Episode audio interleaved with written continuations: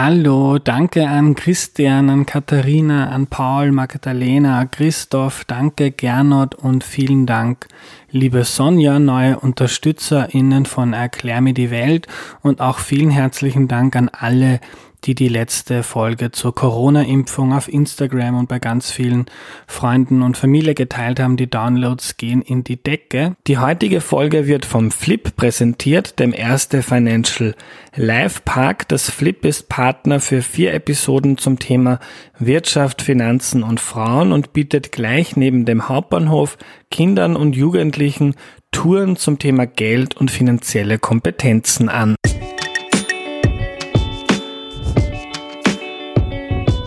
Hallo, ich bin der Andreas und das ist Erklär mir die Welt, der Podcast, mit dem du die Welt jede Woche ein bisschen besser verstehen sollst.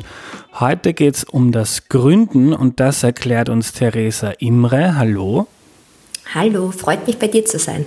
Hallo Theresa, danke, dass du da bist. Magst du dich zu Beginn bitte kurz vorstellen? Sehr gern. Mein Name ist Theresa Imre. Ich bin jetzt mittlerweile 30 Jahre alt und baue seit gut drei Jahren den digitalen Bauernmarkt magda.at auf. Mhm. Und was, was ist magda.at? Also was ist so denn, ich glaube, man sagt unter Gründern und Gründerinnen der Elevator Pitch. Was macht's hier? naja, wir bringen eigentlich die Menschen zusammen. Das heißt, das Angebot am Land, das sind von Kleinbäuerinnen, Metzgereien, ähm, Gemüsebäuerinnen, was auch immer alles da reinfällt von unserer Lebensmittelproduktion, das eben mit den Leuten in der Stadt beziehungsweise einfach mit den Konsumenten zusammenzubringen, die auf der Suche nach nachhaltigen und biologischen Lebensmitteln sind. Das heißt, wir sehen uns sozusagen als ähm, Schnittstelle, die Produzent und Konsument zusammenbringt. Mhm. Und was auch ganz wichtig ist bei Unternehmen, wie verdient ihr euer Geld? naja, begonnen hat Magda als wirklich reine Webplattform. Ähm, da hatten wir ein Angebot von über 500 Betrieben, die ihre Produkte direkt vom Hof weg, also wenn man sagt Verkauf ab Hof, ähm, an die Kundinnen verschickt haben. Das war sozusagen das, die erste Variante von Magda 2018. Da hatten wir vom Businessmodell ein ähm, Provisionsmodell, das heißt Magda hat äh, circa, ich glaube 19 Prozent war es von dem, was der Preis war, äh, verdient an dem Ganzen. Äh, damit haben wir die Software zur Verfügung gestellt und eben auch die Logistikschnittstellen. Und das, was wir aber dann erkannt haben, war, dass wir noch einen weiteren Schritt gehen müssen, nämlich nicht nur sozusagen die Schnittstelle zur österreichischen Post schaffen, damit die Betriebe halt ihre Backerln abschicken, sondern mir war auch wirklich dann in, in aller sozusagen Entwicklung und Geschichte von Magda klar, wir müssen auch eine neuartige Logistiklösung aufbauen. Deswegen haben wir jetzt ein ähm, Logistikkonzept, was die Ware sozusagen an einem Standort von den Betrieben bündelt. Das heißt von Wareneingang bis Backprozess und je nach den individuellen Bestellungen schauen dann die Pakete auch anders aus, die rausgehen. Und so stellen wir das den Kundinnen und Kunden dann per Hauszustellung oder über Abholstellen die Lebensmittel von den Kleinbäuerinnen zur Verfügung. Äh, und da haben wir sozusagen ein klassisches Einkaufs-Verkaufsgeschäftsmodell. Äh, wir verdienen in Summe circa 30 Prozent. Beim Bauern und bei der Bäuerin bleiben 70 Prozent von dem, was gezahlt wird. Ähm, und das ist erstens einmal schon einmal, glaube ich, die große Innovation von Magda. Das ist ein Vielfaches von dem, was über den klassischen Weg, über den Supermarkt ein Bauer verdient, weil die sind oftmals die, die leider an letzter Stelle von der ganzen Wertschöpfungskette sind. Und das ist der eine Punkt. Und mit dem anderen 30 Prozent, die bei Magda bleiben, organisieren wir eben auch ein nachhaltiges Kreislauflogistiksystem, wo es darum geht, dass wir eben wirklich österreichweit einen Kühlversand erstens einmal anbieten und das auch noch mit einem ähm, Pfandsystem und Schafwollkühlung. Das heißt, wir haben da auch wirklich sehr viel überlegt, wie kann nachhaltige Logistik der Zukunft ausschauen und äh, haben da eine coole Kooperation mit einer Firma in Linz, Isolena, eben geschlossen, die uns jetzt eben aus Schafwolle die Dämmmaterialien Materialien herstellt, sodass die gekühlten Backhallen österreichweit eben auch ankommen. Und die Retoure ist eben auch inkludiert, das heißt, bei uns geht es auch um das Thema Verpackungsmüll zu vermeiden und dadurch können wir sozusagen auch mit den Retourenwaren noch einmal ein Pfandsystem aufziehen. Mhm. Und ohne jetzt so den Anfang von Magda kleinreden zu wollen, aber so ein, ein Logistiksystem bei Lebensmitteln ist ja was total Heikles, also irgendwie Fleisch oder Milch oder Butter. Ähm, von Produzenten zu den äh, Konsumentinnen zu bringen, das ist ja wirklich eine äh, hochaufwendige und heikle Sache. Also jetzt ist das irgendwie noch viel ähm, größer geworden und komplizierter, als es das am Anfang war. Ja, absolut. Aber ich glaube, wir haben uns da ein bisschen an die Königsdisziplin, glaube ich, herangenähert, den frischen Versand mit Kleinbauern so ähm, aufzuziehen. Aber gleichzeitig, ich glaube, wir müssen halt auch irgendwie solche neue Lösungen andenken, damit wir auch gesellschaftlich anders wirtschaften und neue Strukturen aufbauen. Ähm, und wir haben auch lange überlegt, suchen wir einen Partner für gewisse Prozesse. Und das ist aber ganz wichtig, dass gerade, wie du das ansprichst, ähm, das Qualität steht einfach für uns immer über allen. Also nicht nur jetzt, dass es einfach sozusagen das Mindesthaltbarkeitsdatum passt und dass die Temperatur vom Fleisch, sondern wir haben auch ein System, wo die Ware wirklich in der Früh angeliefert wird, also am selben Tag, wo sie beim Kunden ankommt, erntet der Bauer oder die Bäuerin, beziehungsweise wird das Brot gebacken. Dann ist das bis 8 Uhr in der Früh bei uns. Wir haben eine Wareneingangskontrolle, wo genau geprüft wird sozusagen, ob die Produkte auch in Ordnung angeliefert werden. Dann muss es natürlich noch einmal eben ähm, sicher und sauber verpackt werden, weil wir, wir, wir, wir verschicken ja sogar Eier österreichweit, was auch immer wieder herrlich ist. Und die ersten Versuche nach Vorarlberg waren, wie, wie man sich das vorstellt, dementsprechend, ähm, ja, äh, ich weiß gar nicht, was ich sagen soll, aber halt, man hat unterschiedliche Challenges, die wir letztendlich da abdecken müssen. Ähm, aber das Tolle ist, dass erstens einmal haben wir ein mega motiviertes Team, das da auch wirklich total dran ist, auch da immer wieder neu zu überlegen, wie können wir die Dinge schaffen. Und wir merken eigentlich vor allem, dass das Angebot der Betriebe oder die Produzenten selbst einfach so entgegenkommen zu uns sind, weil für die ist das eben so ein wichtiger neuer Vertriebskanal abseits vom klassischen Supermarkt, dass wir einfach gerade mit ihnen als Kooperative auch ganz viel entwickeln und da auch wirklich das kein, okay, ihr nehmt mir meine Ware ab und verkauft es halt weiter, Mitarbeits- oder eben Zusammenarbeitsverhältnis ist, sondern wir sitzen da alle im selben Boot und versuchen das möglich zu machen. Und ich glaube, deswegen schaffen wir es auch im großen Stil. Toll. Und wie kann man sich das vorstellen? Fährt dann irgendwie sehr früh morgens ein Magder Lastwagen von Bauer zu Bäuerin und holt die Waren ab? Mm, es gibt zwei Varianten. Auf der einen Seite, wir haben bei gewissen Produzenten machen wir Vorholungen. Das ist eben, wie du so sagst, äh, wir lassen die Ware abholen. Auch da haben wir einen Lieferpartner, mit dem wir zusammenarbeiten. Ähm, aber ich würde mal sagen, circa 80 Prozent der Betriebe organisieren sich entweder selbst, das heißt, wir haben es sogar schon so, dass in den jeweiligen Regionen Betriebe beispielsweise die Ware vom Nachbarn dann mitnehmen ähm, und dann nach Wien reinliefern, eben direkt zu uns in unser Logistikzentrum. Und ähm, gleichzeitig eben würde ich einmal sagen, viele der Betriebe haben auch in Wien auch Restaurants, die sie zum Beispiel beliefern und wir versuchen das in dem Sinne sozusagen gemeinsame Lieferrouten zu entwickeln.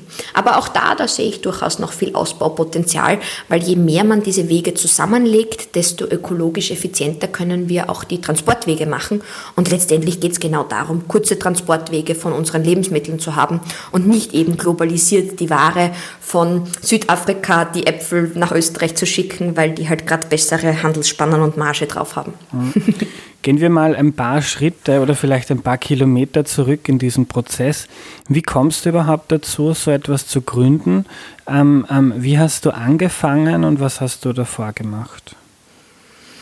Vielleicht war der wirkliche Anfang war durchaus in meiner Kindheit. Ich war immer schon ein sehr mm, ein, ein wissbegieriges Kind, das die Welt immer auch da eben verstehen wollte und verstehen wollte, warum Strukturen so und so sind oder wie auch Wirtschaft verteilt ist oder warum ich als Mädchen in Österreich mich privilegiert fühlen darf im Vergleich zu vielen Kindern, die in Afrika geboren sind. Das heißt, ich glaube, ich, ich bin mit einem sehr, sehr starken ähm, Gerechtigkeitssinn eigentlich aufgewachsen und habe gleichzeitig aber von meinem Hintergrund, ich komme aus einer sehr unternehmerischen Familie, das heißt, heißt auch mein Papa, mein Onkel, mein Opa, alle Herren der Familie waren immer selbstständig.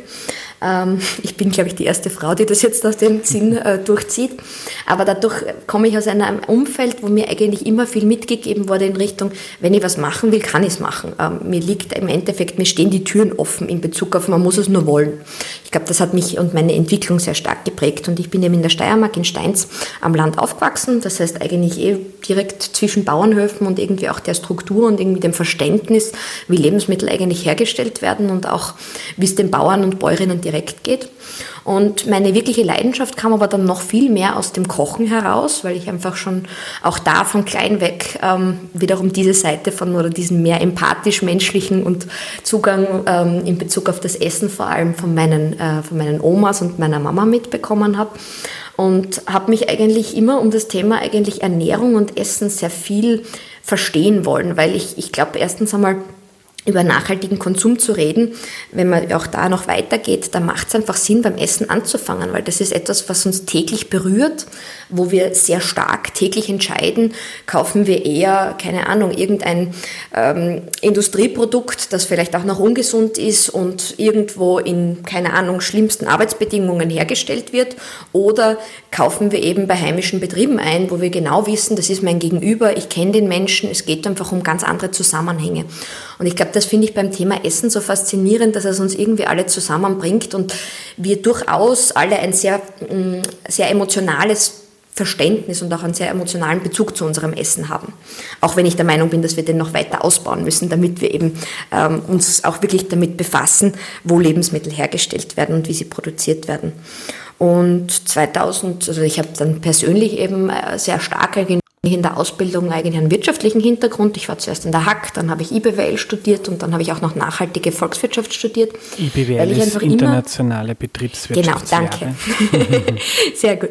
Äh, na, und mein, mein Anspruch war in dem Fall immer, ich möchte die Welt verstehen, weil ich kann nicht von außen auf Strukturen schimpfen, die ich als unfair empfinde, wenn ich nicht verstehe, woher sie kommen und warum sie so sind, wie sie sind.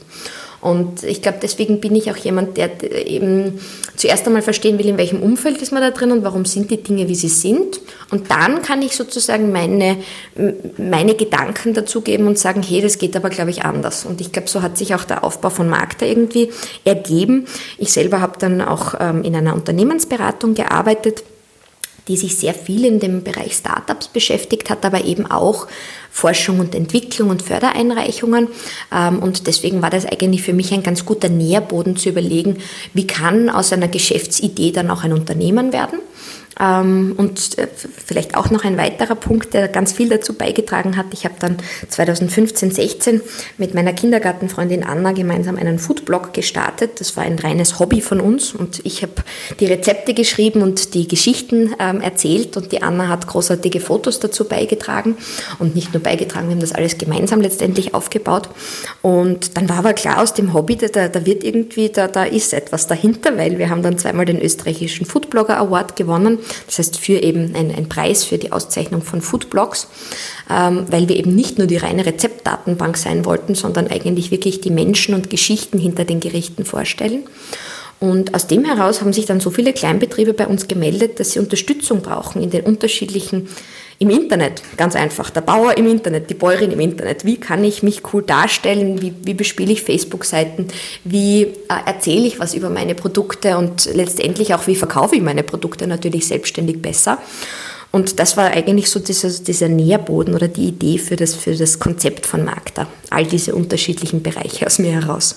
Und wenn es mal, die, also es gibt zuerst mal, glaube ich, oft ein Problem, eine, oft ist auch eine Ungerechtigkeit. Ich will nicht, dass das so ist. Ich finde, oder du fandest, der Lebensmittelbereich, äh, der läuft viel falsch, da muss man was machen. Dann gibt es Kleinbauerinnen und Bauern, die auf dich zugehen und du merkst, okay, da kann man was machen, da sollte man was machen. Du hast eine Idee, vielleicht ein erstes Konzept. Ähm, was waren dann die nächsten Schritte für dich? Ähm, schaut mal, gibt es sowas überhaupt schon? Redet man mit anderen Leuten, die vielleicht was Ähnliches gemacht haben? Was hältst du davon? Ist das gut, schlecht, super?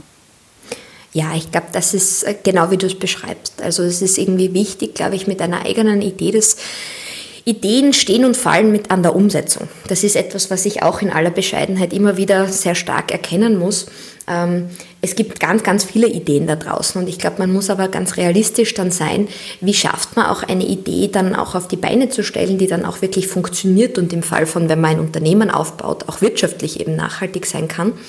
Ähm, und so war das eigentlich für mich natürlich ein Geschenk, dass ich da in einem Umfeld war, wo ganz viele Leute mit Geschäftsideen gearbeitet haben in der Unternehmensberatung, aber eben auch, ähm, ich glaube, ich selber sehr wissbegierig viel recherchiert habe und geschaut habe, was gibt es da für internationale Lösungen, wie machen das ähm, Netzwerke in Südkorea, wie wird das in Spanien organisiert, in Frankreich. Also es ist ganz interessant, das Thema neue Strukturen für kleinbäuerliche Betriebe oder eben generell für unsere Lebensmittel, das beschäftigt unsere gesamte Welt, weil wir einfach seit den letzten 50 Jahren, also ich würde sagen seit den 80ern, haben hat sich die Lebensmittelindustrie extrem gewandelt. Es war davor viel regionaler. Wir wussten eigentlich immer, wo unser Essen herkam als Menschen. Das hat uns geprägt von Jahrtausende und ähm, zig Jahrtausende.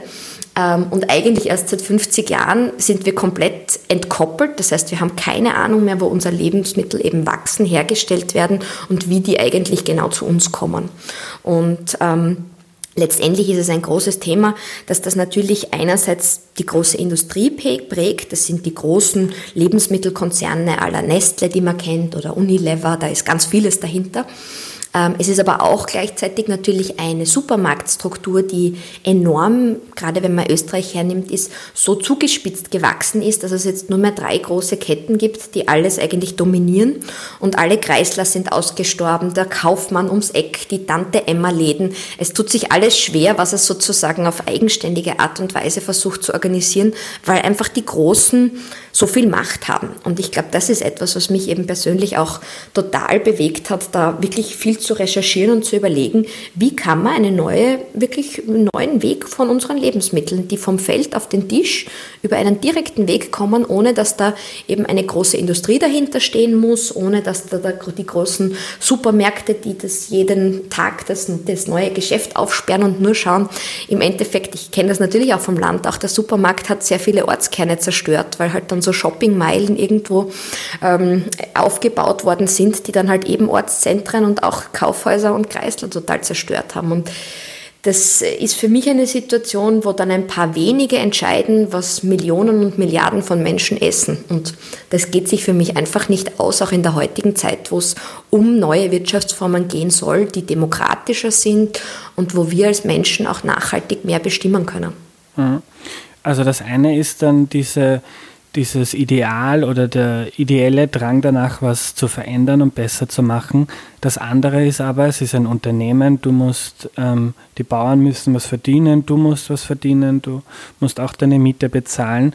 Äh, wie kalkuliert man so ein Projekt? Wie bist du da vorgegangen? Hast du dann gesagt, wir brauchen ähm, im ersten Jahr 200 Bauern, dann 400 und so, viele, so viel Umsatz oder wie, wie kann man sich das vorstellen? naja, das, das ist, glaube ich, etwas, was man in so einer Startup Bereich und manchmal tue ich mir gar nicht so leicht, mich als Startup zu bezeichnen. Auf der einen Seite sind wir ganz klar eines, weil wir auch diese Wachstumsschritte machen, aber gleichzeitig mag ich ganz bewusst nicht in diesem Pool eines schnellen Geschäftsmodells, das dann irgendwie auch noch verkauft wird auf, auf sozusagen schnellem Weg. Das ist, glaube ich, das ganz falsche Ansatz, was ich mit Markta überhaupt nicht verfolgen möchte. Ich möchte eine möglichst große, nachhaltige Struktur für viele aufbauen. Und das ist natürlich so, ein, so eine Vision zu haben, ist dann gar nicht leicht in Bezug auf Finanzierungsstrukturen, da gebe ich dir völlig recht. Ich glaube, ich habe eine gute Mischung gehabt aus Ganz zu Beginn habe ich mir selber mal überlegt, wie viel möchte ich mit meinem privaten Risiko reingehen und habe mir sozusagen eine Summe gesetzt in meinem Kopf, für die ich bereit war, auch wirklich persönlich bei Banken zu haften. Ich glaube, das ist etwas, was halt natürlich auch ein bisschen eine Risikofreudigkeit irgendwie mit, jemand mitbringen muss, weil von selber, glaube ich, machst du sowas nicht, wenn du nicht völlig überzeugt bist, dass du das kannst und dass es auch der richtige Weg ist und dass es eine Zukunft hat. Das heißt, auf der einen Seite habe ich definitiv am Anfang für vieles privat gehaftet und zum Teil tue ich das auch heute noch, weil ich auch wirklich sehr inhaltlich dahinter stehe. Ähm, ich habe dann aber auch Freunde, Familie und so erste, würde ich einmal sagen, Business Angels gefunden in den ersten ein, zwei Jahren, die mich da auch Was finanziell unterstützt haben. Ein Business Angel ähm, ist ein Begriff, kommt eh aus dieser Startup, also Jungunternehmerbranche, wo äh, der sozusagen von der Geschäftsidee ganz früh dabei ist. Das heißt, das ist jetzt nicht jemand, der sagt, da hast jetzt mein Geld und ich erwarte mir folgende ähm, Rendite, also so folgende sozusagen auch ähm, Finanzierung zurück, sondern ein Business Angel hilft und entwickelt dir einfach sehr stark mit und kommt jetzt vielleicht nicht aus einem Freundeskreis heraus, sondern kommt sogar aus der Branche oder kommt aus einem Bereich, dass er mit der jeweiligen Erfahrung auch dem Unternehmen was bringt. Und da haben wir in Summe sind so sieben Leute beim Markt da beteiligt gewesen, gerade von den ersten Phasen weg, die mich da einfach sozusagen einerseits finanziell, aber eben vor allem auch von deren Erfahrung sehr stark unterstützen unterstützt haben. Und zu, zur Frage zurück, wie man sich sowas überlegt. Naja, man macht einmal am Anfang natürlich so gewisse Geschäftsrechnungen und überlegt einmal, okay, wie viele Betriebe bräuchte man, damit das auf der Provisionsebene funktioniert. Sobald wir dann das Thema mit dem Einkauf eben jetzt hatten, was natürlich auch zu überlegen, wie viel Backerl müssen wir sozusagen pro Woche ähm, verschicken, damit sich das System rechnet. Ähm, und das sind dann wieder Überlegungen, die man halt ähm, schauen muss, wie finanziert man das bis dorthin, weil so ein, so ein Unternehmen wie Magda funktioniert also trägt sich nicht von Stunde Null ähm, selbst aus dem Umsatz heraus. Ich habe jetzt mittlerweile zwölf Mitarbeiterinnen und Mitarbeiter ähm, und das muss man natürlich mit dem Ganzen auch finanzieren können. Und da muss man einfach sehr smart und sehr, also sehr, sehr intelligent und genau überlegen, woher bekommt man da die Gelder und auch die Möglichkeit, das Ganze möglichst mit einem langen Atem aufzuziehen. Weil ich meine, wir hatten durch Corona ja einen enormen Boost, aber vor Corona ähm, war es immer wieder auch noch die Frage, wie lange kommen wir mit dem Geld? Wie geht sich das aus? Oder wo brauchen wir sonst eine andere Finanzierungsform, damit sich das alles einfach sozusagen auch erhält? Und zum Verständnis, am Anfang ist es ja gemeinhin so bei Unternehmen, dass man zuerst einmal ein paar Jahre lang eigentlich kein Geld verdient unter dem Strich, sondern dass man eher mehr Geld reinsteckt, als man verdient. Und irgendwann, hoffentlich, ist es dann so, ähm, dass sich diese Investitionen ausgezahlt haben und dass man wirklich Gewinn macht und dann vielleicht auch den Leuten, die am Anfang Geld gegeben haben, ähm, einen Teil davon, äh, äh, also dass die einen Beitrag davon kriegen. Ja, ähm, kannst du, äh, wie, wie, wie, kann man sagen, wie viel Kapital habt ihr so am Anfang gebraucht, um das Ding irgendwie starten zu können? so Pi mal Daumen, also nur mal für den ersten Prototyp von der Website haben wir, glaube ich, schon so 200.000 Euro gebraucht. Also das merkt man eben, man vergisst oder man denkt gar nicht so leicht dran, ähm, wie viel eigentlich da in so einer Software dahinter steckt. Und das ist eben, ähm, ja, das unterschätzt man, glaube ich, wenn man so naiv wo reinstartet. Ähm, ich glaube, in Summe sind da schon über eine Million Euro in Magda locker schon geflossen, einfach aufgrund von ähm, eben den ganzen Softwareprozessen, von auch der Logistikstruktur, letztendlich auch den Lagerhallen, die wir aufgebaut haben und den, den Kühlsystemen auch in dem Bereich da drinnen. Das heißt, es ist immer wieder überraschend eigentlich, dass man naiv glaubt, man, man startet da mal mit einer kleinen Website und dann beginnt man so, damit so ein Warenwirtschaftssystem, so wie wir das aktuell eben auf der einen Seite vom Marktplatz für 500 Produzenten auch abwickeln können, ähm, und eben dann auch vor Ort in Wien arbeiten wir mit circa 100 Partnern zusammen, haben ein Warenangebot von gut 700 Produkten schon, die aber von unterschiedlichen Bäuerinnen kommen. Der eine gehört gekühlt, der andere nicht. Der eine Bauer kann genau, ähm, ich würde mal sagen, 50 Fische pro Woche liefern, der nächste kann nur drei Salatköpfe an am Tag. Ich rede jetzt irgendwelche Summen, aber es geht darum, ein System zu schaffen, das möglichst flexibel auf das Angebot der Kleinbetriebe agiert und eben äh, dem angepasst ist und das ist dadurch umso komplizierter natürlich auch im Aufbau. Und ähm, ja, was du so gesprochen hast, so von Erstfinanzierungen, also wir haben das sehr viel auch in einer Mischung immer wieder aus Fördergeldern geschafft, äh, weil auch gerade in der Landwirtschaft viele Budgets vorhanden sind, die die Kleinbauern unterstützen. Ähm, und das hat uns dadurch auch eben ermöglicht, Logistikstrukturen aufzubauen, ohne dass wir uns schon aus dem Umsatz heraus selber finanzieren können. Wir sind auch jetzt erst vor den letzten Metern, würde ich mal sagen. Also wir rechnen jetzt im nächsten Jahr damit, dass wir dann Gewinne machen. Ähm, derweil sind wir noch in einem Ablauf, wo wir durchaus mehr reinzahlen müssen, zumindest einmal um die Mitarbeiter zu zahlen, als dass wir rausbekommen. Und ihr habt auch mehrere Crowdfundings veranstaltet, oder?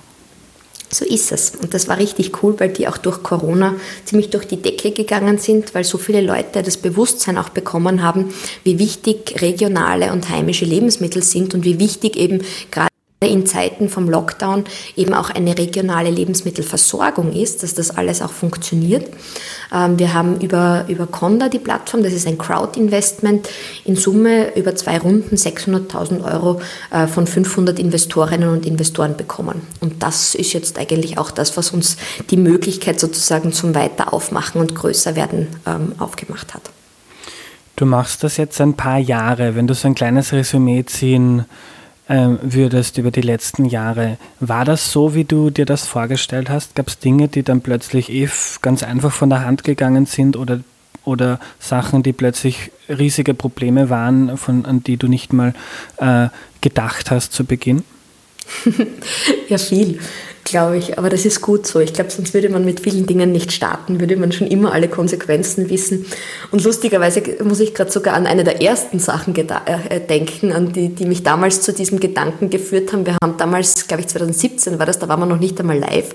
Da haben wir davor ein Crowdfunding gemacht. Das heißt, wir haben vorher Gutscheine für die Plattform verkauft und Kennenlernpakete an die Kundinnen. Ähm, um letztendlich auch den Produzenten zu zeigen, hey, es gibt da ein riesiges Interesse, dass ihr eure Ware übers Internet verkauft und es gibt ganz viele Leute, die auf der Suche nach richtig guten, äh, nachhaltigen Lebensmitteln sind. Und dann haben wir das damals in meinem Wohnzimmer die Pakete zusammengepackt, also die Kennenlernpakete und wir haben da so 400 Pakete am Nachmittag gemacht oder Nachmittag, ich glaube es wurde bis zwei in der Nacht ähm, und das halt alles mit Freunden organisiert. Das heißt, wir hatten zum 2017 eigentlich so eine Mini-Version von einem Logistikzentrum einmal und ich glaube, allein an dem Tag, was ich mir gedacht habe, Gott sei Dank habe ich mir im Vorhinein nicht überlegt, wie schwierig, wie aufwendig es ist, 400 individuelle Pakete im eigenen Wohnzimmer mit 20 Freunden zu backen. Ähm, das war sozusagen der erste oder eine der Sachen, die mir immer in Erinnerung bleiben. Aber letztendlich zieht sich also das, das, diese Erfahrung auch durchaus fort. Ich bin froh, dass man manchmal im Vorhinein nicht weiß, wie kompliziert manche Sachen sind, weil eben sonst würde man sich schrecken von dem Ausmaß, das es oft einnimmt. Aber umgekehrt hatte ich auch wahnsinnig viel Glück. Also so wie du gesagt hast, dass manche Dinge leicht fallen. Ich glaube, ich habe als Person ein totales Glück, dass ich irgendwie ähm, das Thema Lebensmittel und nachhaltige Lebensmittel, dass das so viele Leute erreicht, dass es einfach für mich auch etwas Schönes ist, ähm, damit so viele Leute berühren zu dürfen. Und einfach auch, ich bin so positiv überrascht, wie viele Leute sich immer bei uns melden und uns unterstützen wollen und mitarbeiten wollen und Betriebe, die mit uns unsere Ware. Also ich glaube, wir haben aktuell eine absurde Anzahl von 400 Betrieben, die sich bei uns bewerben, gerade ihre Ware über uns verkaufen zu dürfen. Das heißt, mein Geschenk ist ganz klar, dass ich irgendein, schon ein gutes Erkenntnis, eine gute Erkenntnis hatte für das, was es braucht, was die Menschen letztendlich zur Veränderung führt. Und das ist, glaube ich, das, was mich auch jeden Tag mit voller Energie aufstehen lässt, ähm, weil ich einfach weiß, dass es sinnvoll ist. Ja, es ist zart, dorthin zu kommen und wir merken, wir sind echt noch in den Anfängern von dem, was wir eigentlich erreichen wollen in Bezug auf Kunden, die wir erreichen und Mengen, die wir abwickeln. Für uns ist das echt wichtig, gerade von der Logistik her, dass wir möglichst viele Kunden natürlich immer erreichen, weil erst dann wird es kostengünstig für alle.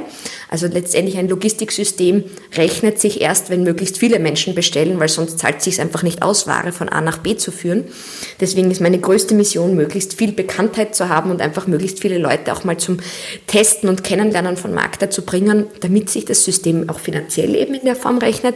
Aber mein Geschenk ist ganz klar die Resonanz und die Menschen, die sich einfach bei uns melden und uns auf uns zukommen und begeistert sind. Es gibt diesen schönen Spruch, selbstständig heißt, man macht alles selbst und das ständig. ähm, wie ist das bei dir? Also der, der Arbeitsaufwand ist sicher enorm, und, denn es ist schon was anderes, als jetzt einen Angestellten- oder Arbeiterjob zu haben, wo man um 17.30 Uhr nach Hause geht und dann kann man an was ganz anderes denken. Das stimmt wohl. Na, ich glaube, das ist sicher so ein Thema, wo auf der einen Seite bin ich froh, weil ich ein bisschen so familiären Hintergrund hatte und schon weiß, was es heißt, selbstständig zu sein. Einfach von meinem Papa allein eben so zu merken, auch als Kind, wie es ist, eben aufzuwachsen mit einem Papa, der selbstständig ist. Also auch das hat Vor- und Nachteile in aller Form. Ähm, und für mich persönlich ist es so, ich bin so froh, dass ich einfach diese, diese Grundüberzeugung zu dieser Idee habe, weil ich glaube, sonst geht die irgendwann die Luft aus. Ähm, wenn du das nur aus reinem, weil es irgendwie cool ist oder wirtschaftlichem Interesse irgendwie machst, weil es halt irgendwie gerade denkst, das könnte jetzt das Riesenerfolgskonzept sein, ich glaube, dann, dann, dann geht einem irgendwann die Luft oder auch die Motivation aus. Und ich habe Phasen bei Magda gehabt, die wirklich auch anstrengend und zach und auch persönlich oft war ich schon an meinen Grenzen und überfordert auch darüber hinaus. Und ich glaube, das Wichtige ist, dass man sich da natürlich auch ein Netzwerk, also vor allem Freunde und Familie um sich schafft, die einen da recht gut verstehen. Weil auch das ist zum Beginn, viele Freundschaften haben sich leider auch durch Magda durchaus auch beendet, weil einfach die, nicht jeder hat das Verständnis für das, was es braucht, um sowas aufzubauen. Ähm, trotzdem bleibt Gott sei Dank die, ein, ein guter Kern, der dann einfach wirklich auch bedingungslos hinter einem steht. Ähm, und ich glaube, das ist einmal eine der wesentlichen Sachen, damit man die Nerven immer behält, dass man weiß, wo man hingeht, wenn man mal dazwischen Tränen weinen muss und alles wirklich zu viel ist. Ich glaube, ich habe kaum einen Unternehmer oder eine Unternehmerin getroffen, die mir das nicht ähnlich gesagt hat, wie wesentlich es ist, jemanden zu haben, wo man, wo man sich wirklich dann auch einmal sagen kann, es geht nicht mehr, es ist gerade wirklich zu viel. Ähm, da muss ich wirklich großes, groß mich auch bei meinen Eltern immer bedanken, weil die waren einfach diesbezüglich auch immer für mich da. Ähm, und ich glaube, es ist, glaube ich, es muss dir als Person liegen. Also ich glaube, nicht jeder möchte selbstständig oder auch nicht jeder sollte selbstständig sein. Ähm, und umgekehrt ist es aber dann wiederum auch ein enormes Geschenk, weil man halt ganz viel zurückbekommt, so wie ich das vorher beschrieben habe. Kommt man dann nach einer gewissen Zeit in eine Routine rein, wo man sich dann auch in seiner Freizeit, ich weiß nicht, wie viel Freizeit du hast, dann davon distanzieren kann, wo man wirklich gar nicht mehr dran denkt und runterkommen kann? Ähm, oder ist das irgendwie in so, gerade in der Phase, in der ihr euch befindet, du bist jetzt verantwortlich für über eine Million Euro, die da drinnen stecken, für zwölf äh, Leute, die da arbeiten? Oder ist das irgendwie naiv zu denken, dass einen das nicht äh, Tag ein, Tag aus beschäftigt?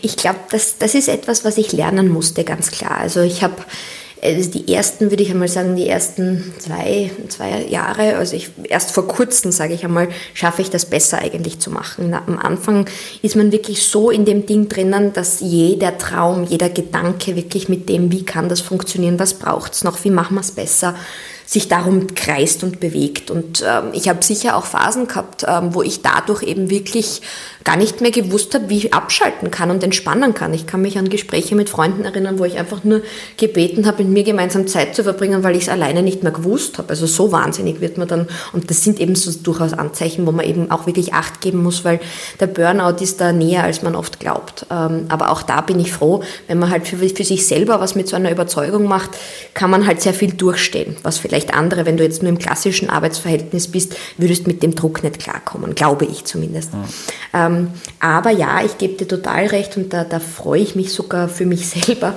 weil ich habe das mehr wieder gelernt, für mich zurückzugewinnen. Eigentlich die Zeit mit mir selber ganz stark zu überlegt, wie erhole ich mich gut, wie entspanne ich mich gut. Ich versuche so gut es geht auch Wochenenden zu machen. Das habe ich davor auch nicht gemacht. Ich habe einfach sieben Tage die Woche durchgearbeitet und das irgendwas bei 14 Stunden, weil man halt die ganze Zeit sich damit beschäftigt. Und ich merke aber, wie bei vielen, weniger ist mehr. Also dieses ständige am Vollgas zu sein, ähm, bringt halt auch nicht wirklich die besten Entscheidungen oft, sondern es bringt ganz viel. Ich merke, wenn ich vor einer großen Sache stehe, auch heute noch oder eben jetzt, dann schaue ich ganz bewusst, dass ich oft, ob es jetzt eine Stunde vorher ist, Zeit habe für mich allein oder dass ich auch, wenn was wirklich Wichtiges ansteht, dass ich an einem Wochenende versuche, ähm, raus aus der Stadt zu fahren und zur Mama zu fahren zum Beispiel, um nur mal zu spazieren im Wald und die Gedanken runterzubringen und nicht jetzt in den Gedanken zu kreisen, wie mache ich es richtig, wie mache ich es richtig, sondern ganz, ganz im Gegenteil, weg von dem Ganzen zu sein, weil dieser klare Blick und diese Besonnenheit ist, glaube ich, das, was es dann letztendlich auch sich den langen Atem bewahren auch erst ermöglicht. Ähm, ich würde gerne noch zu einer anderen Sache kommen. Du hast schon gesagt, Gründen, das ist nicht etwas für jede und jeden, ähm, aber so eine gewisse, einen gewissen Blick auf die Dinge, einen unternehmerischen Blick und etwas zu unternehmen, muss ja nicht immer heißen, dass man jetzt gleich ein ein Startup mit einer Million Euro Kapital gründet, sondern unternehmerisches Denken kann ja auch so im Leben irgendwie sehr nützlich sein. Was, was, was heißt das für dich, unternehmerisches Denken? Zum unternehmerischen Denken glaube ich, dass wir alle um einen Ticken mehr davon aufbauen können und dass das was ganz Gutes ist, weil es uns eigentlich eben nicht nur zu zu auch da wieder Maschinen als Teil eines Systems, die einfach nur irgendwie bedingungslos etwas abwickeln macht, sondern es liegt auch wahnsinnig viel Selbstbestimmung darin. Und es liegt sehr viel Freiheit und Kreativität in den Sachen. Ich glaube, was oft unterschätzt wird, eben wie ich das vorher erwähnt habe, in Richtung, man kann eine coole Idee haben und ich glaube, das kann eine Idee auch im Arbeitsumfeld sein, aber es ist auch auch man kann ganz viel dazulernen, vor allem wenn man dann auch wirklich sagt, hey, ich setze diese Idee um. Und ob das jetzt eben im, im ganz klassischen Job ist oder auch im privaten, im, im Freizeitkontext, im familiären Kontext, wo auch immer. Ich glaube, es würde uns allen gut tun, wenn wir ein bisschen uns über den eigenen Schatten mehr drüber springen trauen und eben diesen Sprung ins kalte Wasser einfach mal mehr machen, weil das, was zurückkommt, ich glaube, wir sind in Österreich eben auch ähm, nicht so unbedingt gut im Scheitern und es braucht sozusagen auch das gute Scheitern, damit man eben das lernt. Und das ist das Größte, was man aus dem Ganzen eigentlich äh, mitnehmen darf, ist eigentlich was dazugelernt zu haben und eine Erfahrung gewonnen zu haben für sich selber und vielleicht sogar eine Erkenntnis, wie man etwas macht oder warum etwas so ist. Und ich empfinde, dass je mehr wir eigentlich selbstständig sind, ob das jetzt unternehmerisch ist oder generell als Menschen, desto eher können wir auch andere dadurch besser verstehen. Weil wenn ich immer nur bei meinem eigenen kleinen, keine Ahnung, Denken und Kisten und wie auch immer und in meiner Blase bleibe, dann bin ich jetzt nicht wirklich mit anderen verbunden und verstehe sie nicht wirklich, warum die ihre Sachen so machen, wie sie sie machen. Und für mich ist das eben ein super Weg, um einerseits eben mehr aufzumachen und eben auch das Thema Empathie viel stärker eigentlich für andere, die ein Projekt machen, ähm, letztendlich aufzubringen. Ich finde das total super und, und, und, und, spannend, diese Neugier und Offenheit, die man bei dir hört und das Risiken eingehen. Und das braucht sie nicht nur beim Gründen, sondern ist ja auch für irgendwie ein gutes Leben förderlich oder wenn man. Es passiert letztendlich nichts. Ich glaube, das ist etwas, was Gott sei Dank mir auch, ich habe dieses Thema Existenzängste in einem Land wie Österreich zu haben. Ich meine, natürlich gibt es Situationen, wo ich auch sage, wenn alles hart auf hart kommt, ernsthaft, ich zahle das Ding zurück, muss irgendwo ganz anders arbeiten gehen. Und meine Mama hat mir immer mitgesagt, und sogar zum Putzen sind wir uns nicht so schade. Egal was es ist, ich glaube, man kann weitermachen. Und wir sind halt ein bisschen zu gewohnt und ich glaube, daher kommt diese Risikoangst. Wir haben alle schon so ein hohes Niveau, wie wir äh, leben, konsumieren. Wir haben einen extrem großen Wohlstand in Österreich und wir wollen einfach nicht von diesem hohen Ross runter. Und letztendlich passiert aber relativ wenig, wenn man einmal auf die Nase fällt und dann aber sagt, na äh, gut, was dazugelernt und es ist letztendlich nichts passiert. Und ich glaube, das ist etwas, was mir selber irgendwie so inne liegt. Ähm, Im schlimmsten Fall werden wir das schon alles irgendwie hinkriegen. Und von selber gehen viele Dinge schief. Da trage ich lieber was dazu bei, dass ich lieber was dazulerne. Äh, wenn man, wenn man dir jetzt zugehört hat und sich denkt, boah, ist die cool, ähm, ich will auch unternehmerischer sein und das muss jetzt gar nicht heißen, dass man unbedingt gleich ein Unternehmen gründet morgen. Ähm, was sind so ein paar erste Schritte, die man gehen kann, wenn man gern unternehmerischer sein möchte oder unternehmerischer denken möchte? Ich glaube, am Anfang ist es immer wieder wichtig, sich zu überlegen, warum man was macht. Also ich glaube, der eigene Beweggrund ist extrem wichtig, um durchzuhalten. Also dieses aus sich heraus, die Motivation ist einmal der, der erste Punkt, finde ich. Der nächste Punkt ist, für wen macht man was? Also auch wenn man sogar für, was, für sich selber was macht, ist das auch ähm, was Gutes, aber dann muss es einem klar sein zum Beispiel. Ähm, aber wenn man letztendlich eine Geschäftsidee hat oder unternehmerisch etwas mehr machen will, dann ist auch die Frage, wem bringt denn das eigentlich was, was ich da mache? Für mich ist das sowieso eine ganz wesentliche Frage, immer mehr zu hinterfragen, wem bringt was, wie wir alle wirtschaften, wie wir tun, wie wir denken. Und ich glaube, das hat bei Magda halt bei mir so stark diese beiden Punkte miteinander zusammengespielt. Auf der einen Seite meine eigene eigene Motivation, wirklich nachhaltig und groß unser Wirtschaftssystem zu ändern. Ich lasse das einmal so stehen. Und auf der anderen Seite aber gleich zu sehen, hey, das bringt diesen ganzen 160.000 Kleinbäuerinnen und Kleinbauern in Österreich was, neben den Bäckereien, neben den Kreislereien, die wir alle wieder einbinden wollen. Es bringt den Menschen was. Und ich glaube, für mich war das so dieses Zusammenspielen aus der eigenen Motivation und aus unserer Gesellschaft und Umwelt, in der wir uns letztendlich alle halt bewegen. Und ich glaube, wenn man da einen coolen, eine coole Schnittmenge findet oder etwas findet, was einem selber taugt und andere brauchen, dann ist man definitiv schon einmal am richtigen Weg. Danke für deine Zeit, Theresa.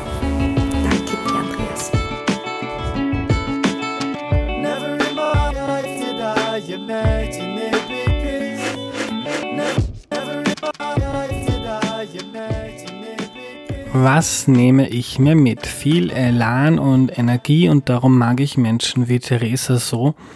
Anpacker, Macher, UnternehmerInnen und dazu muss ich kein Unternehmen gründen, aber einfach die Welt um uns als veränderlich anzusehen und dann zu überlegen, wie man denn daran etwas ändern kann, was man denn unternehmen kann, um etwas besser oder anders zu machen das finde ich hochspannend. Unternehmerisches Denken ist also nicht nur etwas für ein paar UnternehmerInnen, damit sie Geld verdienen, sondern Neugier, Offenheit, ausprobieren, keine Angst zu haben, etwas falsch zu machen, ein bisschen rechnen und kalkulieren zu können. Das sind alles Fähigkeiten, die das Leben einfacher, besser und schöner machen. Und die kann man auch nach und nach entwickeln. Sich zu überlegen, was einem selber taugt und was andere brauchen, wo sich das also überschneidet, das hat Therese am Ende gesagt. Und das finde ich eine ganz wunderbare Überlegung. Das war die heutige Folge. Schaut alle mal auf www.markta.at. Das ist die Seite von Theresa und ihren MitarbeiterInnen. Wenn dir die Episode mit Theresa gefallen hat, dann unterstütze Erklär mir die Welt bitte auf www.erklärmir.at. Danke und tschüss.